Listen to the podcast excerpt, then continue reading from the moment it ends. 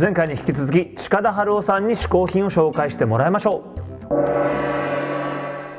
今回ご紹介いたします嗜好品目2つ目はこれ割とねまともなもんなんですけども SF 作家のフィリップ・ケディックでございます。あの僕はあのあんまり本当物とかこだわりがなくて例えば物でも洋服でもね着られりゃいいとか食べ物でも食えりゃいいとか何でもいいんですよ。本当にあのこれってこだわりがあんまなくて。そういう中で唯一なんて言うんだろう。作家として本当にこの人だけは一生ずっとこの人のことは研究し続けていきたいというのがフィリップ・ケディックなんですね。特にそのフィリップ・ケディックの中でも僕が好きなのがこれはあのなかなか日本では手に入らないもともとの英語の方のやつなんですけどもあの日本語タイトルは「暗闇のスキャナー」って言うんですけども「 A Scanner Darkly」というディックの傑作小説なんですけどもねディックのすごいところはあの普通の SF と違ってまあこの人もある意味で未来を予言したところがあるんですけれども未来というのがユートピアでもデストピアでもなくて本当にくだらないところになるってことを予言したのはこの人だけなんですよ。でこの「 Scanner Darkly」って小説がどういう小説かっていうとこれは至る所に単に監視カメラが設置されるって話なんですけどもそういうことをこれ60年代の頭ぐらいだと思うんですけどもねに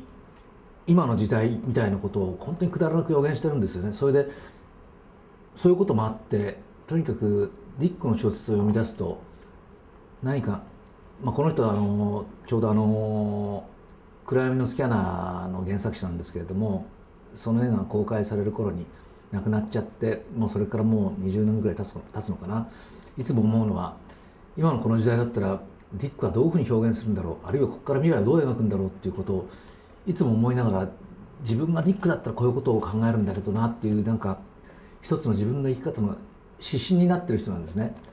なんですけれどもこの表紙見てもお分かりでしょうけど相当なんか三流 SF っぽい中身なんですよ。あの他の小説もそうなんですけれども非常に深いことを書いてるのに内容が非常にくだらなかったりとかあるいはストーリーが破綻してて登場人物が途中でなんかそこからあと急に出てこなくなって話がついつまが合わなくなったりとかそんなのばっかりなんですけれどもただ本当にこの人の作品っていうのはいろいろ映画化もされててそれこそ「クライアミンスキャラ」もそうですし「トータル・リコール」とかあとは「マイノリティ・リポート」とかこのあのスキャナー・ダークリーもねこれはあの映画化されたんですけども残念なことにこの人の作品が映画化されたものでこの人の本来持ってるこのバカバカしさとかくだらなさっていうものが表現しきれたやつが一作もないんですよね。だからこれからいつの日かフィリップ・ケディックのまさにこれがフィリップ・ケディックの世界だなっていう絵が見られるまでずっとフィリップ・ケディックを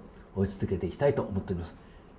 ぜひ皆さんもフィリップ・ケディックもう一回チェックしてみてください。近田春夫さん最後の試行品は SF 作家のフィリップ・ケディックでした。はい。ちょっとさ今週もさ、うん。俺ちょっとあそこ行ってくるわ。いいな。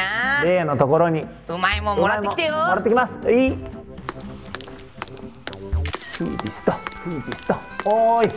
チカジャリかハルチャリか私は幸福の嗜好品配達係願いを一つだけ叶えてあげよう。わかりましたね。先週もちょっと言いましたけども、僕はあの高校生の時に渡したね、デモテープの感想が近田春夫さんから届きますように、それはダメ。なんで？てか無理。もう遅いよ。いやまあ確かに遅いけどさ欲しいじゃないですか今からでも。芸能人がいちいち素人からもらったデモテープなんて聞くか。いやいやいやそれ聞いてくれたと思いますよ。だったら聞いたけどよくなかったってことじゃない？ひでえことばっかりなあんたね毎回ひどいことばっかり言いますけど本当に幸福の配達係なんですか？あんだって？だ毎晩ねこんなひどいことばっか言って幸福の配達係ですかって言ってんの。あんだって？いやあなた幸福の配達係ですかって言ってんの。とんでもねえ。あたしゃ幸福の配達係だよ。本当になんだそれ。とにかく嗜好品を一つ願いなさい帰りました。じゃあねもういつも一緒ですけどもネットでねお取り寄せできる最高の嗜好品を一つください。わかりたこにゃらかふにゃらまあからかぼちゃるきゃ今回はこれなんいっぱいありますけど。それはなはい。香川県の蒲田のだし醤油じゃ。おお讃岐うどんの本場の味が家庭で楽しめるのじゃぞ。おやった。俺うどん大好きだじゃあこれで家でうどん作ってみます。やっち讃岐うどん。はいまえ。ありがとうございました。死んでなくももじゃねお来た来た来た来たおお来たよ。なんかいっぱいあんね今回は。今回結構あるよちょっと、まずはですねはい。こちらだし醤油。だし。ねそしてこれは庭園だし。庭園これ塩が少ないってことだね。あヘルシー。さらには和風タレ。わあやっぱ和風だよ俺は。ねそしてこの中に刺身醤油。それが大好き好きなのも使ってるの、はい。刺身食うのしか聞いたことない。生です嘘ばっかつくなこいつ。生で。そういうわけで醤油これサラダ醤油。あーサラダにもかけたいね。まあ、サラダかけそうだけど 確かに。鹿だったらね、さあそしてこれポン酢醤油ね。さらには讃岐ぶっかけうどん醤油。派手だねそれだけ。あるよこれずいぶん7種類あるけどね。これ迷っちゃうね。というわけで今回はですねこの中のこのだし醤油。これをこうね讃岐うどんにねかけて讃岐つながりだ。食べてみる。ここでもこのだし醤油だけでもうまいんだって。あとこれネギを散らしただけ。うん。食ってうまそう。これぶっかけでぶっかけいわゆる。かけだよ。あー音がまたこれ。どうなんですか？うまい。うまい。あのねうん。やっぱだしが効いてて甘い。甘いんだよね。醤油なんだけど全然こうしょっぱくなくてすっごい味味がある。甘くて。おすすめですかもこれはおすすめです。これはあのお好みのねうん薄さに9倍10倍薄めてもいいし45倍でもいいしまんまでもこれ今まんまなんだけどまんまでも全然しょっぱくない。あんまでもいいんだ。美味しい。ということでこちらの試行品はネットでお取り寄せができます。うん。さあ「嗜好品 TV」のアドレス言っちゃいますか